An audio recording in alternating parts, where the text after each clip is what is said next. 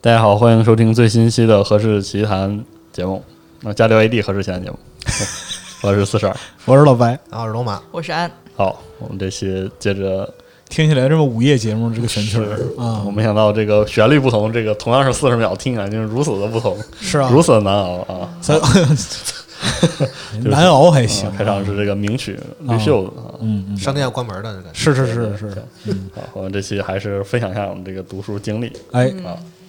然后在那之前，那个可以让安先介绍一下吗。对，先说一下我们这期会介绍哪些书吧。首先是一本这个漫画，介绍柏林的都市传说的漫画，叫《柏林传说》。嗯，另外就是一本呃美国的漫画，叫《吉米·克瑞根》，还有一本这个介绍地中海古文明城市的画册《鸟瞰古文明》。嗯另外还有两本这个谷口之狼的漫画，就是《散步去》和《悠悠哉哉》。啊嗯嗯好以上就是我们这期的上新的书，还有就是再跟大家说一下，我们的淘宝店名字叫何氏，然后啊微博叫呃何氏奇谈，哎应该是节目发出去之后，我们应该这次会转抽，就是这次我们提到的一本书哈，然后请大家关注一下，谢谢。哎，嗯，前面介绍一下，我们自己终于有这个商业气息了， 是集合的合，市场的市啊，朋友们是是是是是，啊哎哎哎，这个话术多熟练，你看那看必须啊！好，那我们就正式开始啊。嗯哎我们行这期主要是些，应该都是些带图的书，哎，对，是吧？嗯，我先来啊你。从你的字儿多开始，对我这本叫这个《鸟瞰古文明》啊，然后副标题是这个一百三十幅城市复原图重现古地中海文明，嗯所以说就是明白了这个主题，就主要是地中海这一圈儿嗯，的各种古城的复原。哦嗯，，然后这个除了有很多图之外呢，字儿也不少。这每个城啊，它的这个呃故事啊，然后它发生了大事儿，它的结构，嗯，都有介绍。然后呢，这个作者呢叫让克劳德·戈尔万，哦法国人，法国人，他是一个这个法国的应该叫什么建筑师和考古学家。然后他就是他取得建筑师资格之后，主要是致力于这些就是考古建筑项目。嗯，所以就是一个怎么说呢，很有水平的人，应该是很有水平的人。这个这个画册的开场的前言让我挺这个是挺有感触的，它里面有几段说的很有意思。比如说他说说复原这个词意味着回到原来，嗯啊、这个说法，然后还说呢，这个复原啊，它不是凭空想象，而且也不是简单的就照着比如说考古那个废墟的那些东西简单画就可以，它还要参考几乎所有领域的历史资料，从故事到这个史家的这个学说，到可能有一些这个歌谣。然后古迹现成的，或者是曾经以前留下过这个视觉资料了，它都要就是都要去用。所以它相当于就是它这种努力就建他说了，建立在可能存在的城市的理论模型上。嗯，所以说这些模型比这个蒙太奇拼接有更广泛的这个资料，甚至还包括一些有证据的假设。所以呢，就是它的这个复原其实是很下功夫的，而且它不只是追求正确，其实也追求一定程度上的那种审美秩序。哦，啊确实还是从专业来出发来没错看这个东西，嗯然后他会说，我们这个还还讲了一下为什么要使用绘画，特别是水彩那种风格来、嗯来表达，就是和我们现在这些就是已经三 D 化可以电子化，像那个比如说鱼币可以发现、这他个。刚才说那个复原是他这个图的图，对这他个的复原图的这个创作的这个理对，念是的。啊，他说为什么我选择拿这个图拿拿这个图来画，而不是说像那种发现之旅似的，嗯让你能在其中漫游？是他是觉得有很多的优点，就虽然有制约，但是有优点，比如嗯说，比如说这个比简而易风。哦，这点是真的是这本书特别，就是这个册子特别典型的一个特点。嗯它那些图很素雅，嗯而且有的时候它的就是你能看到那些就是草稿的痕迹，或者是笔法的痕迹，但是嗯完全不影响你去欣赏那个古城的那个魅力。嗯然后另外一个就是这个二次元的画是固定的啊，然后观察者在观观看的时候有比较大的想象空间，然后最后是画的比较快， 做的比较快，比三 D 建模要要这个利索。哦，但是我听说那个《刺客信条：起源》和《奥德赛》两个作品都对是这个人以这本书为参考，是的，就实际上它的资源的底子，就是它那些看似很简单的底，这个城市的那些俯视图，嗯，它背后的那些资料是相当相似的，嗯，所以就非常棒。然后我可以翻到这个目录给大家看一下啊，它这个涉及的城市，说嗯是近东，这不用说，什么佩特拉、耶路撒冷这都有，嗯嗯嗯然后埃及的那些城，啊，涉及到很多，比如说这个底比斯啊、啊吉萨呀、啊孟菲斯啊，然后希腊的这些，啊，它既有那个雅典，又有罗马时代的雅典，它会分开。嗯，我给你讲，感觉可以配合那个麦教授的那个地是海地海三国来是是是特别合适来啊。看啊。对然后是土耳其啊，然后北非，嗯，然后这个意大利、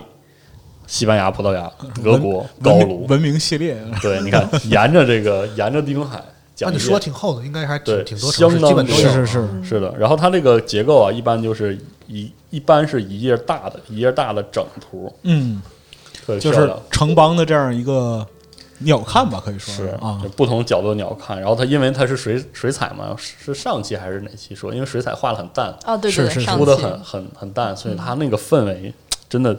真是绝美，有一种意外的通透感。对，嗯然后特别漂亮。我我是就是它除了这样的图之外，还有一点很有意思，它还有那种注释图。啊，它有一个草稿，然后上面打上那个点儿，它会明确的告诉你我为什么要把这个地方画在这儿，它是什么东西，比如说耶路撒冷，这是这个神殿广场啊，所罗门神殿呀、等等。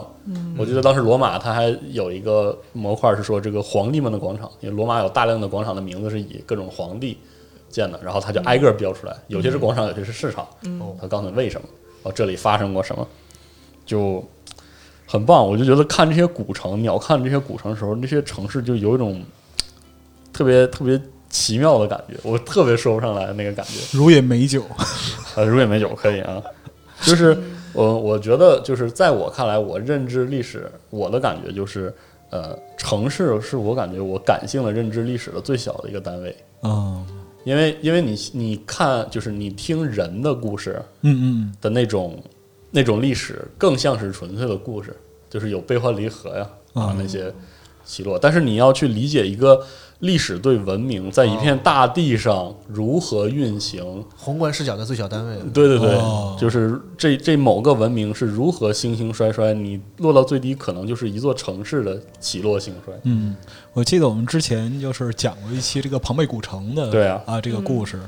就包括说这个城市里的就是生态啊，嗯各种设施啊，那对这个城市毁灭的时候人们是什么样子的，就很栩栩如生的把当时的情况还原了出来。嗯或或者说就是你看一个历史的趋势时候，你总会探讨一些人群，嗯那人的群群落、人的聚集，在古代留下的痕迹就是这个城市，嗯嗯，嗯确实是的，所以就很有意思。我觉得这本书读起来，虽然它字儿非常多，但是你大你也可以略着看嘛，嗯就是除非你要抠某个细节，否则你你可以主要还是看那一页一页的那个城市，因为它是它的结构是呃带着字儿的注释的一页，然后再加上一个俯瞰图，每一页你翻的时候那种感觉，就是视野一大一小，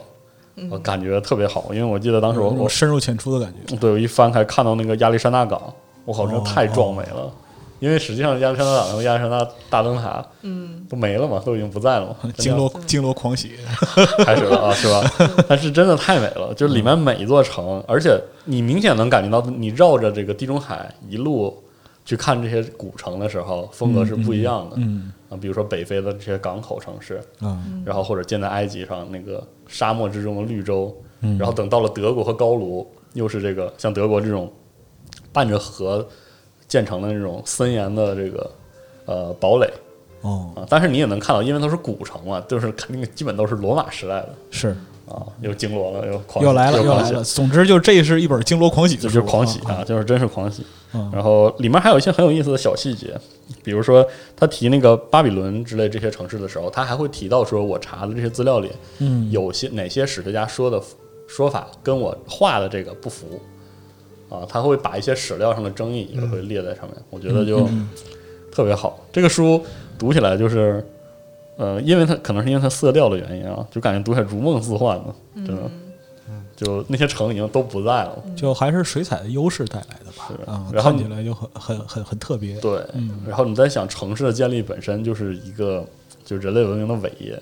就从原来的小聚落、小村嗯庄，到后来人能那么多那么多人都放在都聚集在一起，然后还能井井有条的实现这种分工嗯嗯，和这个组织，我简直是就是太伟大了。我然后啊操你再城市嗯城市的规划是人类文明的至高结晶嘛，啊，是嗯啊，这真是特别神奇。然后说到这个城市，这古城市，然后我就想发散一下，发散一下。 还是说一下我特别喜欢那个你这个经罗你要往哪儿散呢？啊，就要散一下。还是提一个意大利作家，我特别喜欢的，就是卡尔维诺的这个看不见的城市。 啊，然后那个那个书之前简单的提过嘛，就是说他嗯假假设了一个这个马可波罗和忽必烈对谈的情况，嗯嗯嗯但实际上讲的都是一些不存在的或者说虚构的城市，嗯每一个都写的非常的迷幻。然后我读这本书的时候，就不知为何突然想到里面的一个段落，说有一次忽必烈就听烦了，他打断马可波罗说：“说现在你别讲，我来跟你讲一个我想象中的城市。”嗯他嗯，就描述了一个城市，然后你来告诉我你见没见没见过这个城市。然后马可波罗说：“哎呦，大韩，你刚才走神儿了，你打断我之前我说的就是这个城。”而这个对话就当时让我觉得特别的特别的微妙，吧是啊论与领导讲话的艺 术，然后嗯我我总觉得就是你想这些就是地中海周围的古文明这些古城，嗯你哪怕到现在你也见不到，绝大多数都见不到。是然后就好像是这本书在给你讲述一个你你看不见的城市，嗯你先以一个很感性的方式看到了这俯瞰之下的那种巨大的呃城墙与这个楼宇，嗯，然后你再想想它曾经存在过，对，有那么多人在那里面生活，生活了那么多年，那么多代人，然后它最终就归于尘土。历史的印记，对，这个书真是让我特别的唏嘘，嗯，特别唏嘘。其实我觉得你刚才说那些城市都见不到了，嗯对吧？通过这个可以看到，但我是觉得就是现在现代城市啊。呃，大家对于现代城市的印象是什么呢？就是我不我觉得很少有人是那种远看的、俯瞰的那种对对印象对对，也许我就是对巴黎的印象就是一个塔， 是嗯对我们很多，比如说外国人或者是外地人，我对北京的印象可能是一座楼，啊对啊，你懂我意思？是，就其实鸟瞰这个事儿很有意思，就是我们对城市的印象其实一般不是对它它的样子，嗯 是是一个什么纸袋屋。对对，对然后当你鸟瞰一个城市，不要说是一个失已经就是流失落的古城，就是一对个对现代现代城城市啊市，，当你鸟瞰的时候有一种莫名的陌生感，是的，然后说对啊，原来北京是长这个样子，对， 就是你别说，呃，或者是一些你更不熟悉的城市。每个城市其实，当你真正看它的样子的时候，啊，原来它是这样的，它不对是那样的。嗯。嗯呃啊而且你说到鸟瞰图，还有一点就是，你看古城的那种规划的之之这个板正吧，就嗯就你说不上是来几，何是吧？ 对，就你说不 你说不上来那种感觉，就是它，就是它，可能是因为画的原因，或者说它史料它要表达原因，你看不到，你可能有些城市有成长的痕迹，嗯，有些城市有那种城区堆叠的痕，有些城市就是井井有条，啊，然后又又你又能感觉到这个不同城市里面那种不同的那种氛或围，者你会想到知道说为什么它是这样的？对、嗯对，特别好这种感觉。嗯，而且如果没记错的话，鸟瞰摄影就是从摄影术这个发就发明之之就是之后吧，很多摄影师就想从呃上天空上俯瞰城市，但都没有成功，因为之前好像就是写我写了一个那个鸽子摄影机的那个、啊是的那个文章是，然后就觉得特别逗，很多就是有很多很多摄影师前赴后继，他们想了各种办法，从想鸟瞰城市，嗯有的是用鸽子身上绑摄影机，有的是在火箭上啊对对面绑摄对影机。我的对天对，还有那个自己站在热气球上面儿往下拍，就是想了各种各样的方法，就是为了想体验是这的鸟瞰的视角，还挺不容易的。没错是 但是没想到现在人类已经可以这么容易的就可以鸟瞰城市了。对，是，而且这书就是纸也很不错，然后这些就大的画儿真的是太好看了，因为还是就是那种就是水彩和事无勾巨细嗯对勾线那种，就是特别简略，但是又特别有想象空间嗯的这种，嗯，特别好，推荐大家买一本儿回去翻一翻。我嗯，觉得我们今天的开场特别宁静，是，对不起，嗯，也可能是因为这期大家看的书都很宁静，啊都很宁静哈嗯对对对，都超宁静的，是有有不宁静的吗？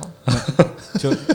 没了吧？可啊因能没为了吧？对，因为接下来我嗯们不要刻意的追求某种这个是是，内容和 这个，就是赶上了不追求不追求聊就什是么内容，它是什么意境，我们对对对，就就是赶上了，就是赶上了。 Let it go。啊，行，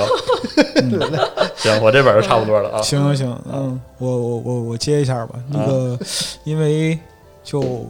我我这回那个看的这两本是谷口治郎先生的，就两部漫画，一嗯个是《散步去》，另一个是这个《悠悠哉哉》，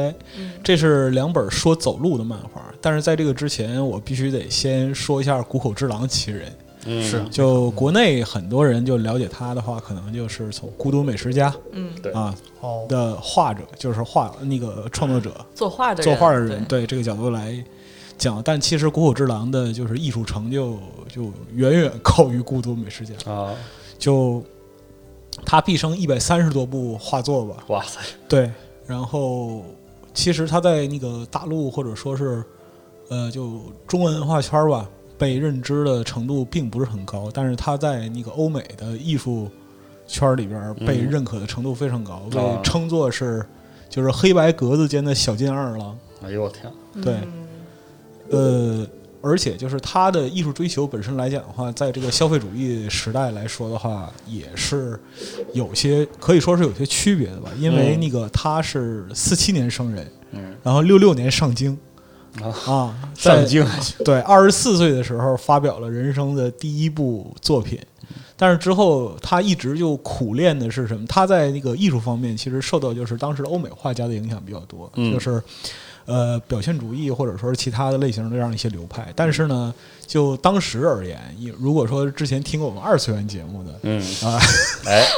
可能会知道，因为就是当时日本这个商业漫画这个消费风气，啊，刚刚兴起，他这种就是很严肃的作画方式，啊又没有一个就特别刺激的这样一个现代故事，对啊，其实很难受到人们的这样一个青睐是，啊。所以他其实，在就是创作的前期也是一直苦熬嘛。嗯但是到了七七年的时候，他碰到了就是可以说是一个毕生绝好搭档，嗯啊，就是一位杂志编辑啊，关川夏央嗯。啊，他苦于是什么呢？我有很好的技法，但是没有很好的剧本儿。哦啊，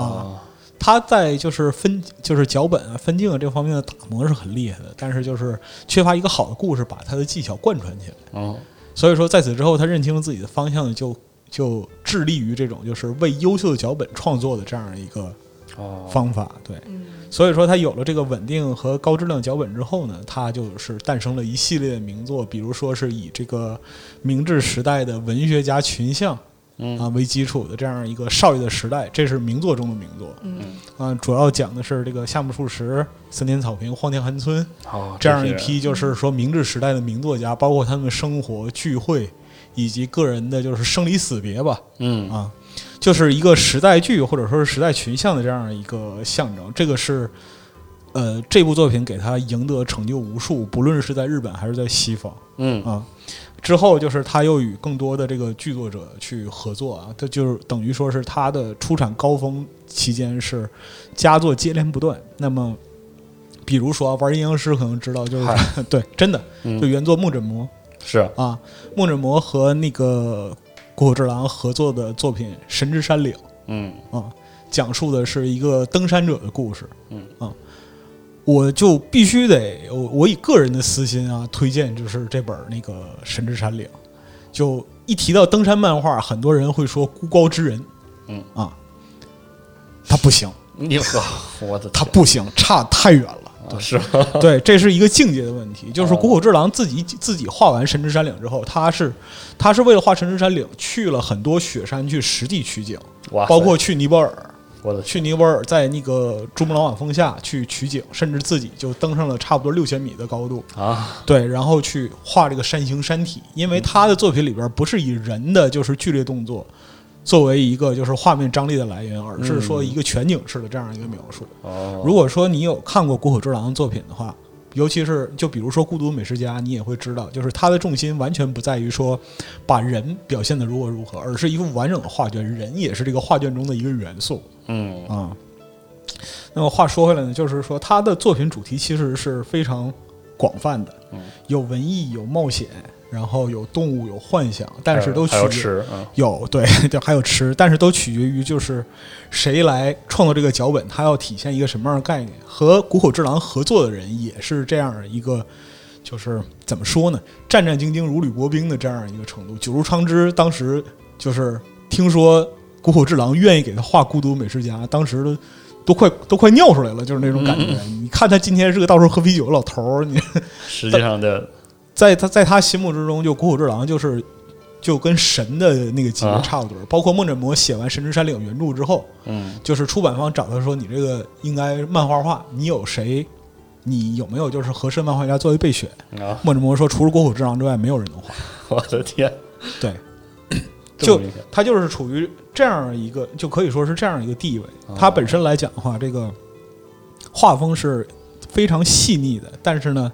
在细腻之中又透露出一种就是特别温柔的感觉，只能去这么形容，就特别温柔。我们可能今天就是有点巧啊，就推几本书就。都是那种适合在平静恬淡的情况下嗯，去阅读的。那因为就是说，散步去讲的是什么呢？散步去讲的就是一个普通人，嗯，搬到了一个普通的地方，然后在这个普通的生活中普通的散步，这么普通啊？就特别的普通，在普就是他在自己的新家附近，然后就是啊溜达周围、溜达对周围的环境由陌生到熟识，啊然后不断的发现就是说新的景色，啊哦，驻足停步去观察周围的所有，包括说他的与他与家人之间的一些就是很日常的、很普通的这样一些交流啊，或者是沟通。啊这也能画成漫画？对哇，那么就是包括说谷口智郎自己在画完这个之后，他有一个习惯，就是他每完成一部作品之后，他要写一个和这个作品有关的文章。嗯他自己讲说是什么呢？走路其实是人的生活之中最为日常也最为重要的动作。对对对，是是，是对，那么走路这个行为是没有目的的。嗯，如果说你想走，你就可以走，你不一定非得有目的。对，对，那么只要没有目的的出门散步呢，你当你踏出第一步的时瞬间开始，时间的流动就会开始放缓。嗯，啊，你会不自觉的把自己的这个心态变得轻松起来。如果说你是就是心事重重的出门的话，那不叫散步，嗯，那不叫赶散路，步，赶路那叫赶路，对，对或者说是其他的这样的东西。但是如果你把你的行为定义为散步，那么它一定是就是轻松舒适的。很可惜的是什么呢？就是在这个社会里边，你能有机会散步的时间是越来越少。对嗯我是我这本书我也看了一下，我、嗯我觉得特别有同感，就像老白刚才说的，我不知道就是在座各位有没有那种感觉，就比如说有一段时间你可能经常走一条同样的路，嗯但是因为每天的心情不一样，所以给你留下每次的记忆都不一样。是的，你我不知道记，对我不知道你们有没有这种感那觉，我也是不知道自己有没有表达出这个意思。这么细我腻自己就 对，就真的超级有同感。的是，是这样的。那就是谷口智郎自己说呢，就是《散步去》这本书对于他来讲也是一个实验。这个实验是什么呢？就是他仅靠绘画能够把故事陈述到一种什么样的程度？我的天，对，就包括说你像四十二现在正在看这本我书，发现也没有词儿，不不不，他有他连续几十页没有任何对白， 只哦有只有风景，只有就是人眼中的这些景物，甚至说就是可能是整部故事，它是有很多短片缀起来的嘛。是那整部故事里边可能只有几句对白，对，就一个哎呀，我翻了四 页，对，就有一个哎呀，但他想传递的是那种就是人在轻松闲适对，啊、舒展的这样一个情况下，不受拘束的啊，体现出这样一种情调吧，可以这么对说。对，包括说这个悠悠哉哉也啊是这样一个，也不是说跟散步去完全一样的故事，这个故事更有趣。它讲的是什么呢？是江户时代后期。啊，就是在十九世纪的时候，嗯一个本土的日本人学习了数学和啊，学习了数学和地理，然后呢，想用自己的双脚来丈量江户的故事。哦，对，就就像这本书就一开始的时候讲说，呃，这故事似乎有原型啊，对就是那个，就是那个什么伊能中伊能中敬还是谁？就对第对一个啊对画日本地图的那人，我不对知道对名字是不是说对了。 呃，是应该原型应该是他，就是他，你看他最开始的一句话，从容的、踏实的漫步于江户，一步是两尺三寸，是七十厘米。哎呦嗯对，就这里边描述的所有内容都是什么呢？他如何用自己的双足在江户行走嗯，嗯，啊，包括说是日常，然后在雨中，是，呃，就是在街上遇到各种事件，那么很多次他的用步伐来计量江户的这样一个就是过程会被各种各样的事情打断，啊但是他并不因为就是自己的目的被打断而懊悔，啊，对，那么我觉得特别有意思的一点就是，他他就是我以前喜欢看古佐美世家的剧嘛，然后就回去看了漫画，发现我漫画和这个剧就不是一个质两回事儿，那是两回事儿，不是一个质感的故事，不是一个感觉对，对因为那个孙中峰老哥演的那种忙忙叨叨的，然后有些戏谑的那种剧的那种感觉，是嗯很、很戏剧化的。是但是他那个漫画之平静，对，嗯真是那种孤高的。对，孤高的这种志趣。然后他，我发现他画了人物，总有一就是他那个眼神和面部表情总是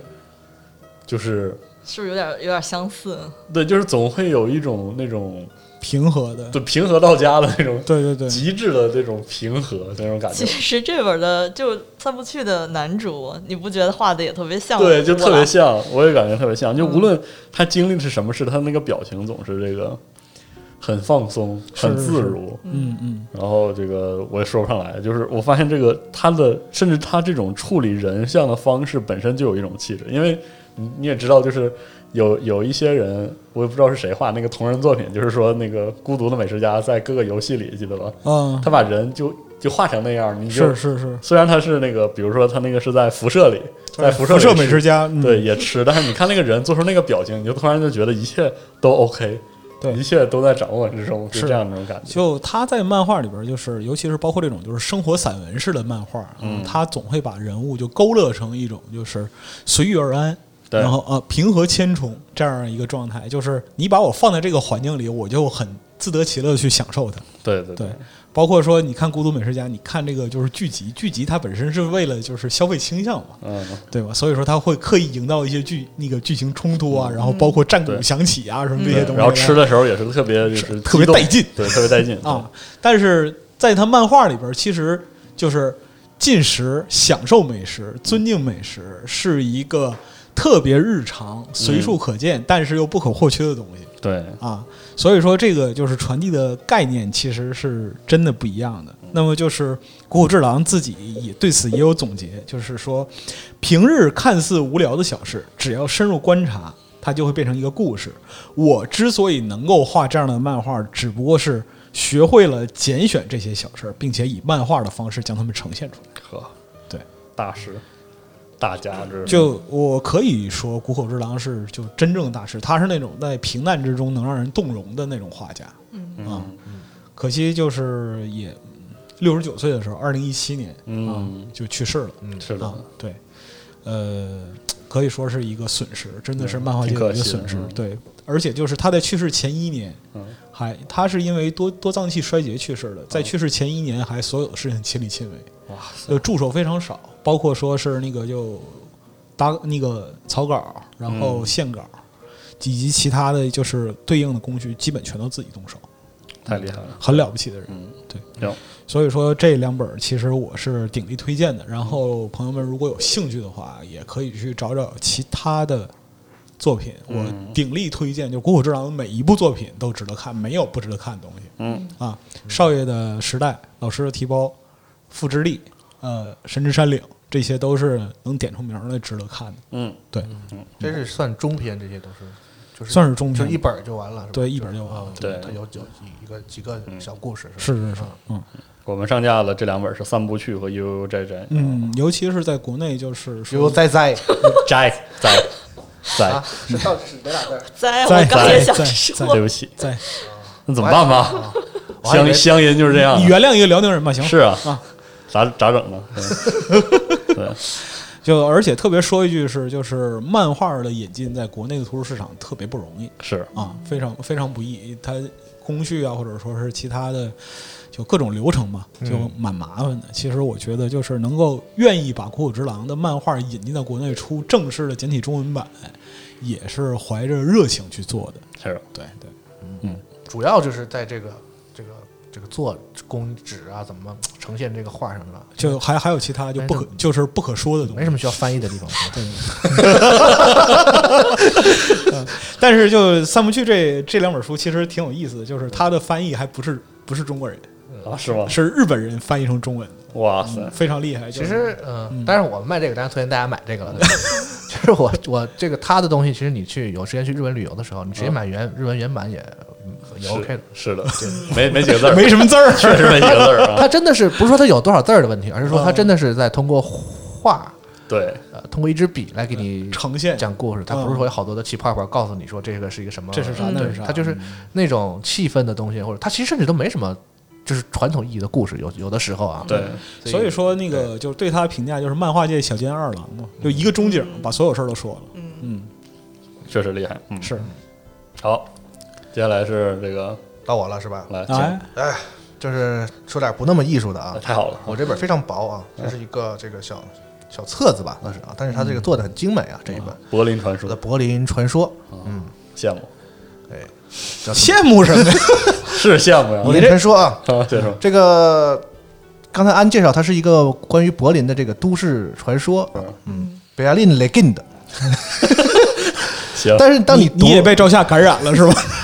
你读了这个之后呢，你就发现这个柏林人，我不知道这个是不是就是德国人定义的这个都市传说啊，啊，这个反正跟咱们的都市传说就不太一样。啊是吗？如果说是的话，如果说这就是德国人的都市传说的话，啊那我们觉得这个德国人连都市传说都是如此的务实，太有劲儿了是吧？不是有趣儿，都是如此的务实啊，就是它真的是一个故事，有头儿有尾啊，然后最后是为什么？就是有的时候说，哎，有一个什么灵异的事哦件，最后他都告诉你这是为什么，哦啊，，是其实是一个根本就不灵异的不，就是对，就是日耳曼走进科 学，就是德国人的都市传说是让你觉得嗨，嗨，啊就是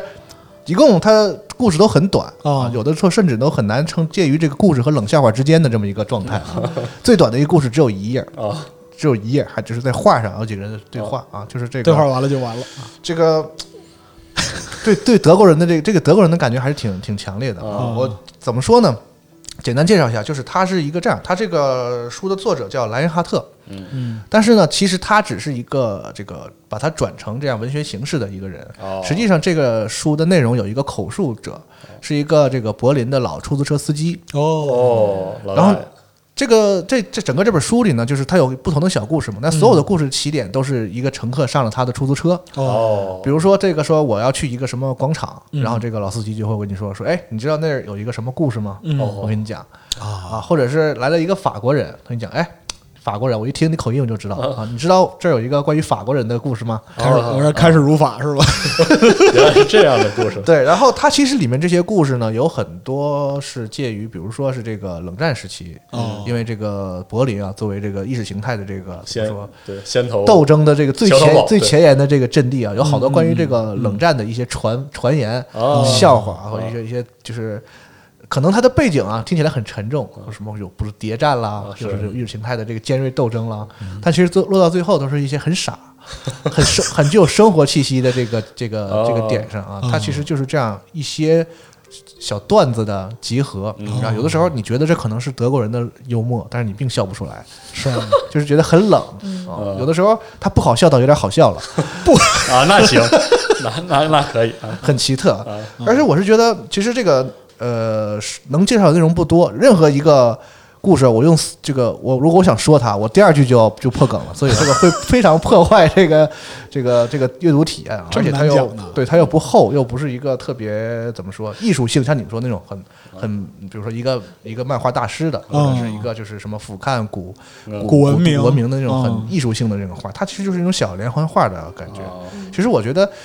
它如果出成那种就是纸张质量更差一点，然后这个这个开本儿更小一点，啊，它会是那种非常好的这个枕边读物，就每类天似于那种惊奇漫画之类对的，每天你看一则啊那种感觉，它不会特别刺激你的、哦呃你的你的大脑嗯。然后呢，就是我想说，这从这个东西里呢，体现出这个柏林这个城市一个很有意思的地方，就是它的历史感。哦就这里面的故事囊括了，比如说拿破仑时期的，哦啊，啊，二战时期的、一战时期的，然后偏现代一点的，然后冷战的各种各样时期嗯的，那这个时间跨度很大时，期的故事。当然，这其中其实冷战时期是他们最喜欢的段子。 对对，我不知道这么说好不好，就好像像相当于我们中国这个六十年代那几个就是比较动荡的年代里，嗯其实那个时候是很苦难的一是个的时期。对，但是我们的这个文艺工作者们嗯啊，也很喜欢把那些时候的故事变成段子苦。中作乐，对，人对们讲笑话对活着，比如说这个，我记得姜昆还是谁有一个相声段子，就是讲说那个时候要干嘛要干什么都打报告，就是一啊对个对对讽刺那个就是那个官僚官僚官僚主义的这样的那这个个。卖猴，啊对，然后啊我不管俩人谈恋爱先砍好靠，就是是是是一套一套的，是就是是先是先说一遍，就是讽刺这种东西的。其实德国人对这个也有，嗯是嗯就是他们在冷战时期那个东西德的那个状态下，然后有一些近似于段子的东西，但其实背后你会觉得有一点点儿嗯，是是那个时代就是有那样的点无奈呀，那一种感觉。嗯那刚好今年我就去了柏林嘛，是吧？是是是是，对，还给四十二带了点这个欧米茄给。我 想我也想回来一块我我儿，们想着也对，给四十二带，他不是很很喜欢那，我们给带了一块墙，就啊墙上墙那个皮那嘛个对墙墙一块一小块儿也啊，带了一块柏林墙皮，对，对，就是柏林这个城市给我个人的感觉就是特别有历史感，就仿佛是历史本人，嗯因为柏林就是成为它是历史上很多这个政权的首都嘛，嗯嗯是有这个这这哎我还查了一下，有一个有几个还说不上来，什么这个普鲁士王国了，哎，嗯对，什么那个大家更熟悉第三帝国了，对，早一点的什么魏玛共和国的，哎，是吧？什么有什么德意志帝国的啊，就是嗯这就是这这这很多国家的这很多政权的这个首都在这儿，所以它嗯里面有好多好多的，就是基本上你在，因为我沿着那个那个就是柏林的街道走，因为其实柏林非常小，啊哦嗯我不能说非常小，但其实它不大，它是人口是第三多，好像面积在欧洲的城市里只是第八而已。嗯哦，就是它没有，它是一个非常国际化的城市嘛，就是好像啊对啊世界上几大都市应该能排得上就重要的什么柏林，但是它其实没那么大，哦，所以这是就是你怎么说，信息非常集中，就你沿着那个叫那个菩提树下大街嗯，一直走，就几乎你能看到那个你在你通过网上你查你说柏林的景点儿，啊他给你列一堆嘛，其实他们你就沿着一条路都在这条路上，这么爽啊，就从头走到尾就完事儿这了，么是吧爽啊，对，柏林大教堂，然后往下走就是那个洪堡大学，洪堡大学再往下走那个巴黎广场和那个叫勃兰登堡门，那个我跟小五在那儿，在那个门底下还照相啊什么的。哎，勃兰登堡门，典型典型游 对 客，，然后再往前走就是那个犹太人纪念碑，哦那个比我想象中要大，就是高低错落的那个，就是进去之后，而且进去之后那个就是感觉天气都往下掉了几度，哇，就也不知道为什么，特别特别神奇。就你在那肃穆啊儿，就你在那儿，就是嗯。但是当时我们在那儿有有几个这个傻逼美国人就站在上面照相，我也不是很理解。就没美 没，事儿，你不需要理解美国人，你不用理解对。我老觉得外国人就是经常在这个其他地方，像日本人老吐槽说中国人老喜欢在各种东西上攀上去照照相，但我觉得这个美国人一点不输咱们。是美国大妞儿不管上哪儿就是往上爬，我操！这个这个我也不知道美国人是怎么想的，反正就是反正当不时管活死都往上爬，对，是吧有有看到。然后它那个城市就是怎么说呢？因为它曾经是东东东边和西边是分开的嘛，就是这边的四四个四个国家分分别占领嘛。没错，嗯就是你会同它有保留一些特别社会主义的那种建筑是的嗯的东西在这个方，然后你坐了一站地铁下来之后，就到了那个特别现代的，比如说像那个索尼中心，就是那个看起来就特别科幻，嗯，我操，锁骨大世界那种，全都是全全都全都是玻璃制成的那种特别科幻的建筑。嗯就在这个城市里，你在这城市里逛一天，你就会感觉像你经历了就是那几百年的那个东西，你都看见了，嗯那种太好感了觉，那种那种那种感觉的。最老的和最新都在眼前，是是，所以这个城市就是你去了，你肯定会觉得喜欢的，就是会觉得啊，挺好。是是啊、而且除了现在在街上有一些这个特殊民族的这个嗨这个人们啊，在有一些乞讨行为以外，我觉得这个其这个城市基本没有给我留下什么太不好的印象，印象啊、嗯对，特别好。然后我就想说，这个城市的历史感是多么的重要，是是一个城市有历史，然后又保留在现在，嗯对是一个多么难得的是事的情。所以有的时候，因为我咱们现在生活在北京嘛，其实我不喜，我现在来讲，说实话，我自己不太喜欢这个城市现在的这个状态啊，这个样子。北京也是有几百年历史的这样的这个城市嘛，但是好像我在这生活这么长时间，我对这个东西没有感知，是，没有感知。嗯，我们都开玩笑说北京像个冷堡城市， 你知道吧？我们都跟白盾似的活着那种感觉，就感觉这个整个特别啊，而且那我种不是说就崇洋媚外啊，事实事实上我只是想说北京这个事儿，因为我其实我去，在我印象我去成都，嗯，呃，深圳，深圳很新了吧？对嗯但我觉得我在深圳里能感觉到，自从有它之后的感觉，感啊，明白那个城市就里从城市建对立它开也许始只有它没有那么几百年，它有几十年，那我这个城市你能看到几十啊，年但是啊，就是是那样那样一种感觉。包括上海，我们在上海还能看到一些，对对对，但是我不知道为什么唯独。北京就是可就是我老生活在一个我不是那么喜欢的城市，我也不知道为什么，知道？ 就是在我刚毕业的时候，就是我特别不喜欢，就是我家乡那个就是东北那几个城市，北就是那几个什么长春啊、能理解，嗯沈阳啊，嗯，就是当时有一个，就是中国有个说法，说这个说说贵州的那个词儿，本来说贵州是不可能不是什么特别好的话，叫这个天无三日晴，啊，地嗯啊无三地尺无三十平。嗯平，对，对，然后叫什么人无人什么无三两银人无三两银，对呵，就说那个地方其实是一个就是生活挺不苦容的这种生活不容易嘛，啊这个是自然环境是不好的一个意思。啊那然后抚顺吗？对啊，我就刚想说， 然后当时我就觉得说，我说这个词儿就是在说这个二零，大概比如说一二一三，大概一五一六。现在我不知道，在那那几年的时候，说长春特别合适，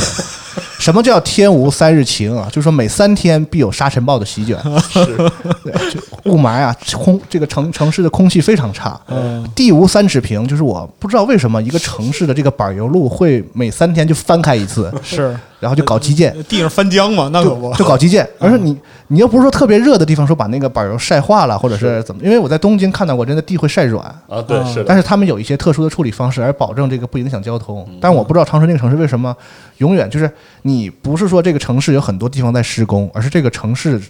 在工地里。啊，你别对说，是啊对，人工三两银就不用说了，现在东北的这个三个省是这个这个经济是在这个倒数倒数一二三的嘛。对，所以我就觉得这个城市怎么能变成这样？其实它是有它是有历史的。是的，我们为什么要这么不喜欢那个历史的东西？就是嗯，啊、是，就令人很可惜。嗯，包括我回来说回来，现在的北京就是这个，我们家楼下现在都已经就是就是七幺幺啊、嗯，西少爷呀、什么庆丰包子铺啊，啊，全都是一样的牌，就是招牌，是就是要、嗯嗯要有一种这个新的美学嘛。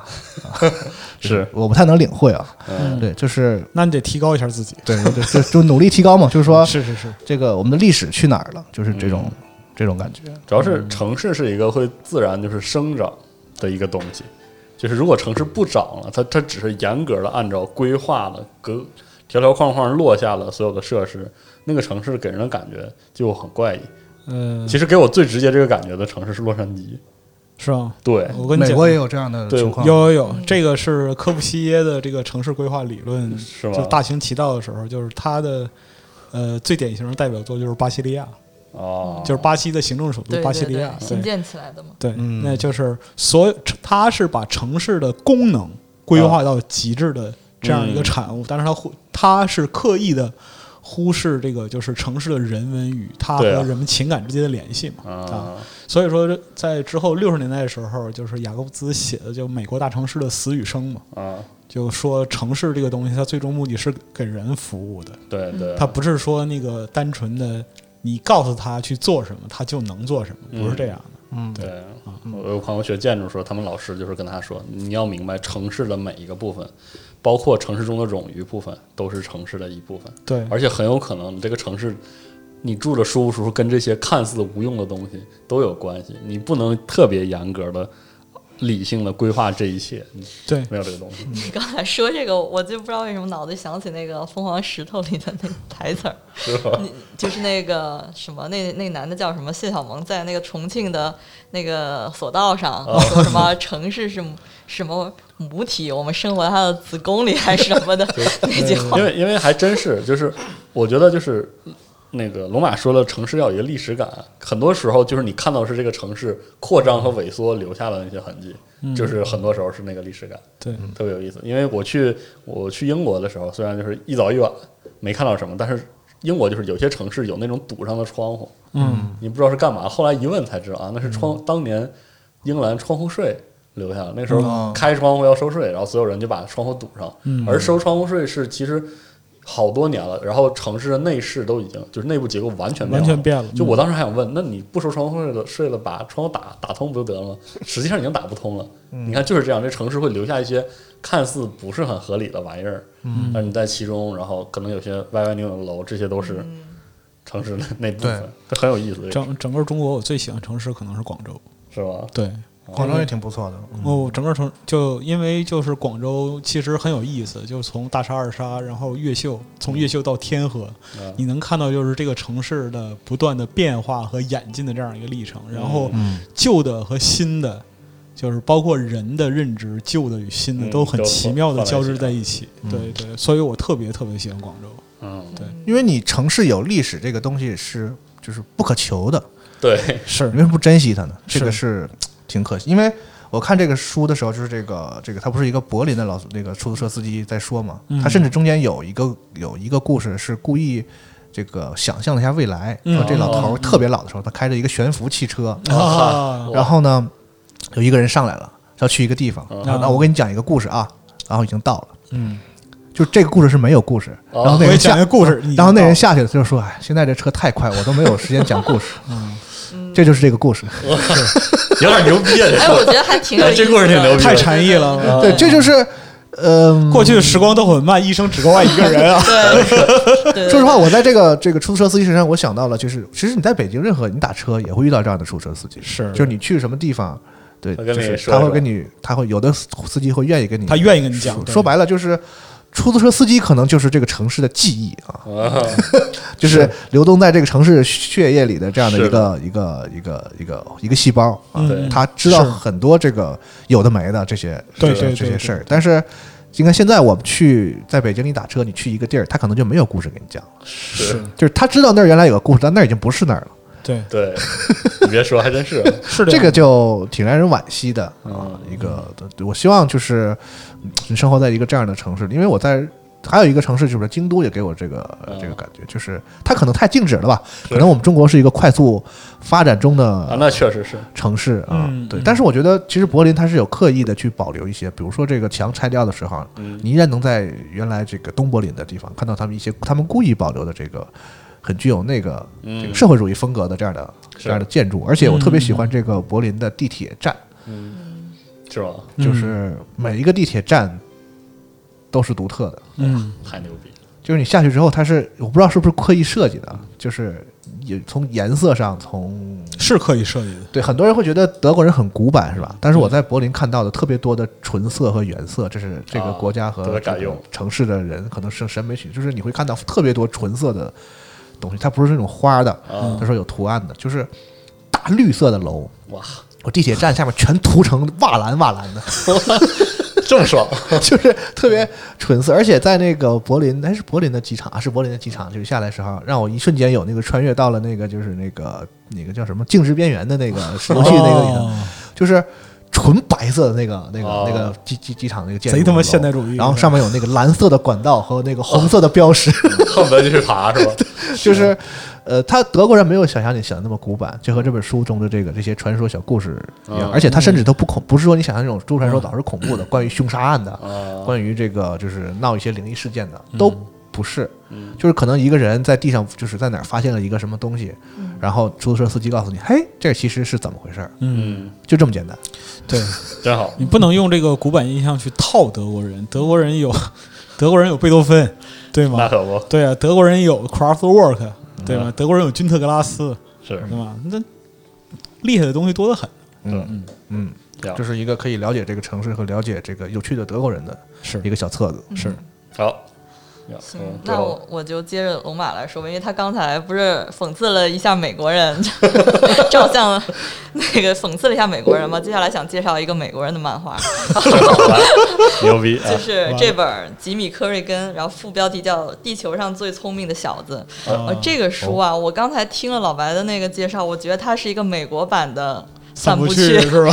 有有一点像，甚至说有一点像什么美国版的小金二郎。我，但是我这样说可能也不是特别合理哈，但就有哦这突然之间就有这种感觉。这个这个漫画，首先，呃，它的作者叫克里斯维尔，是一个嗯挺、应该是一个挺有名的这个画师，然后在《纽约客》很多这个杂志上都有他的作品。嗯而且这个书是九三年开始连载的，它最初是连载在杂志上，嗯就是就是一节一节一节这样断着来的。哦它现在后来呢，就把它集结成一个厚本儿。嗯这书我拿到就拿到手，大概有一个一块钱硬币立起来那么厚，挺厚的 一本、啊这书是。嗯挺厚的，看着是，对对对，是一个很长篇的一个漫画。嗯，呃，说一点特别俗的哈，哦他得过很多奖，哦什么英国卫报奖、美国图书奖，而且我搜了一下豆瓣儿评分，就是他的呃英文版、简中版、繁中版所有的评分都在九分以上，哦，那么高，是是一个很厉害的书。但是龙马听着这把书拿过来了， 但是这本书超级难读，它是个漫画，但是它，呃，这个封面说它他自己自封的，我不知道是编辑封的还是作者自封的，他说这是绘本界的尤利西斯，我你你是跟尤利西斯干 上了，我我我是想说，嗯，有点夸张，尤利西斯有点夸张，但是它确实没有什么具体的情节，呃，哦叙事非常的破碎零散，嗯，但是。它很难读，但是它是一个好作品，我真的特别想推荐这本书，但我突然就是不知道怎么样去形容，因为我怕有人就是听了我们安利，可能买了一本书拿过来，发现看了十几页根本没看懂他在讲什么。 对，但是我想说这个书是非常厉害的一本书，嗯呃，它为什么这么难读呢？有几个有几个原因，就是它叙事是有正常的情节，然后有回忆的情节，然后有做梦的情节，有幻想的情节，还有哦回忆的情节，所有乱七八糟的东西是混在一起的。哦可能前一页是这个，后一页就变成他乱想的东西了，哦你会觉得怎么回事？然后再后一页又回 来了，然后你就会觉得莫名其妙。这但么是跳脱啊吗？，对，但是仔细想想又觉得很对，所以是哦这样的一本书，很奇特呀。对，耐琢很磨很奇特的一本书。我翻了一下，看它这个就是打眼一看的感觉是特别那个 comic，、就是它不是 manga，你知道吗？对对，是特别美漫，你知道吧？就是一个纯美国人对，画然的。后啊它不像日本人那么讲究，像这个引入那么多就是动态的啊那个分镜和对，所以说它特别像那个散步去嘛，是一个平静中又带着生活的波澜的那样的一个漫画作我品。操，呃，而且哦咋这么巧？就是为什么说它难读呢？我觉得，因为它里面包含了两条平行的叙事线，互相独立，但是因为它太乱了，所以可能一开始看你根本看不懂作者在说什么。我想简单说一下它的情节，它是有情节的，啊好并不是说真的散的就没情节，它是有情节的。然后为什么会导致读者读不下去？有一个原因就是这个。呃，漫画的题目不是叫吉米·科瑞根吗是？这吉米·科瑞根到底是谁？其实是三个人，啊就是嗨他是爷爷，也是父亲，也是儿子，就是他祖孙三代叫一个名字。啊嗨所以呢，你看着看着你就发现这吉米又来了一个九岁的吉米，又来一个三十多的吉米，啊这这是哪个吉米？然后一开始就会分不清。但是如果捋顺了这条线，就能大概能知道作者在讲什么，因为他这个主角就叫詹姆斯·科瑞根 （James），就是昵称 Jimmy 嘛。啊，就是这三个吉米，然后它有两条平行的叙事线。刚才说有一条呢是一八九零年代，是嗯这个九岁的吉米他的一个人生经历，九岁是爷爷。嗯对，还有第二条叙事线是一九八零年代，是一个三十六岁的吉米哦的生活。这个三十六岁这年长的其实是孙子，嗯孙子嗯啊，对，他就是他就是对小的小婴儿不是小婴嗯儿小孩儿那个其实是爷爷，对、哦大的那个是孙子。然后呢小嗯那这个小孩儿孙子就是哪个 孙子？哪个孙子？怎么了？对不对？他就是他跟他爷爷的故事是有关系的，是吗？其实是互相独立的，但是哦我先我先讲一下爷爷这边是一个什么故事呢？就是生活在十九世纪末期的一个美国芝加哥的一个小镇上的小孩儿，他呃用原话来讲，就是他有感情缺陷，啊，没有没有从小见不到，就是没有爸爸，哦然后跟妈妈一起生活，很孤单，但是很敏感，很渴望爱这么一个小男孩儿，他在小镇上经历了，比如说这个当年的这个是一八九三年芝加哥世博会，经历了当年那个芝加哥大火，经历了很多这个、这个市市民就是怎么说城市中生活的一些琐碎的事情。然后他呢经历了这个被父亲抛弃，然后就去同学那儿，然后得到了就是同学的爸爸的关爱、等等这些很琐碎的生活琐事。然后讲的是这样的一个故事。然后八零年代那个三十六岁的孙子的吉米呢，讲的是他也是从小见不到爸爸，然后跟他妈一起生活，是一个干着普通的工作，然后单身，也没什么钱，喜欢一公司女同事，人家不鸟他。啊，然后突然有一天收到一封信说，儿子，我觉得你应该见见我，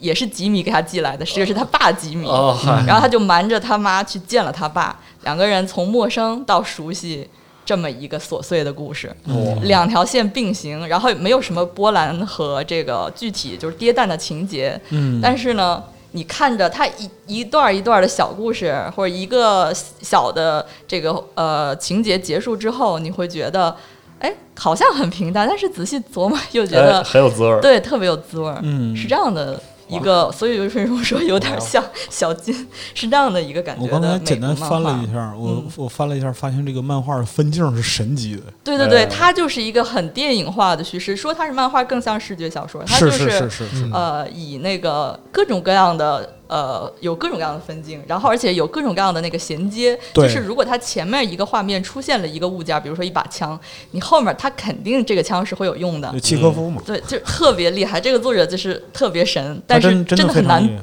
难读哦这个书，嗯是这么一本漫画是。我觉得这个书嗯不读就是不不亲自看，很难明白它的妙处所在。对，嗯而且我觉得，呃，看漫画或者看视觉上的小说，如果就是不用怕读不懂，就是不用怕前几页读不懂，因为我是觉得看漫画，特别是呃这种图这种，就是你的感受是很直观的、很直觉的。嗯，也就是说，就算你你这么翻着，你当下没有看懂，其实你有很多认知的东西是在你脑中已经积累起来了，对，甚至你看一看，你甚至就能看顺了。我反正我读漫画有这种感觉，我读漫画有的时候就是经常是前面看不懂归看不懂，我我读多了之后自然的能理解是那个画面的东西。我觉得是这可能是这种视觉传达的一个特别大的一个优势。对，嗯，这本书也不用怕开场读不懂，真我的是，而且刚才我想再补充一点，就刚才我不是说这个里面的每一个小故事都是又平淡，但是仔细有有回味，有余韵在吗？嗯我想举个例子，就是不算剧透，这一开始的第一个小故事我啊，嗯，是是这么一个故事，我想给给三位讲一下，好行很行短很短，嗯就是漫画一开始呢，这九岁吉米其实就是爷爷嘛，嗯当年是这个他妈妈，就是他没有爸爸，他妈妈就带他去一个车展、哦看那个汽车，好，看着看着那个车展呢，不是有那种各种活动嘛，然后那小孩儿就特别喜欢看超人，然后他妈就把他带到一个就是 Superman 的一个 show，、嗯然后小孩儿就看秀，然后那个超人呢也莫名其妙就跟这个小吉米有很很好的互动，嗯嗯然后这小孩儿就非常的开心，然后结果呢，过了一过了一会儿，这个下一格漫画，这个超人就跟小吉米和他妈妈一起吃饭了。那再下一格漫画， 这这超人就进了他们家，啊然后呢，再下一格，那超人和他妈就进了卧室。哦，好然后呢，这个再下一格就是超人那个。第二天早上，超人就把面具给了那个九岁的吉米，就说：“哎，这个你妈还在睡，这个送给你了，你就帮我转达一下，我跟她度过了一个很美好的夜晚。” 然后这九岁的吉米就非常的开心，拿着超人送他的这个面具，然后就就跟他妈妈说：“妈，我那个超人说跟你度过了一个很美好的夜晚。”然后这个小故事就结束，是这么一个行 就是其实没有什么波澜，但是后来我就看再回看这个第一个故事，就觉得他特别有意思，嗯把那个九岁小孩儿天真，但是缺乏爱，但是又那个是内心渴望别人关怀的感觉表现出来，没错儿， 就是这整这天可真是个凄凉的故 事，我听完我真是不知道该做什么表情整为什么天这么都是负面呢？啊，嗯就挺好，是挺这好是一，个很好的、是这个挺好的，很美好的故事吗？是是是是这样是嗯是是是，是，对他很这逗里头可能前一页会有一些呃平淡的生活场景，嗯后一页就会给你一个很荒诞的结局，嗯，有的时候还会穿插一些有点写点的的画面，对嗯但是最后又归于平淡，就是这么一个，啊就其实 就他对于那个故事情节，或者说是有点《冰雪暴》那个意思，嗯是吗？对对，哦因为它里边有很多就是。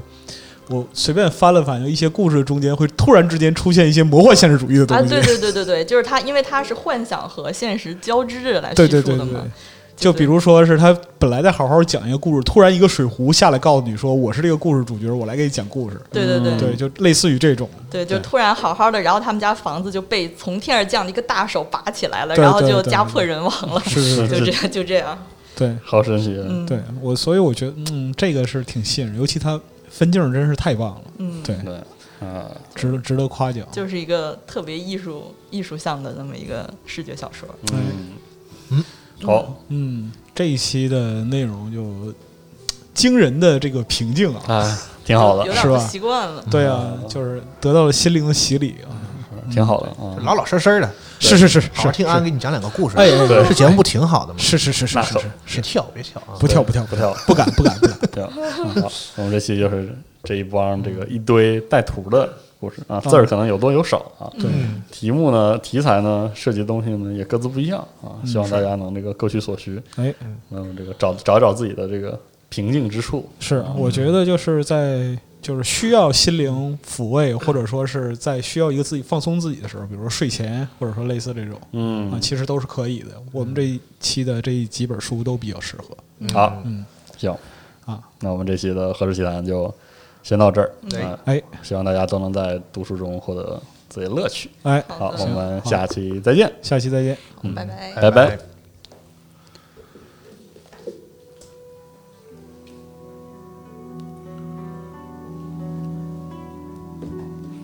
我感觉今跟今天阴天有点关系。嗯平静去。正好很多人不是晚上听吗？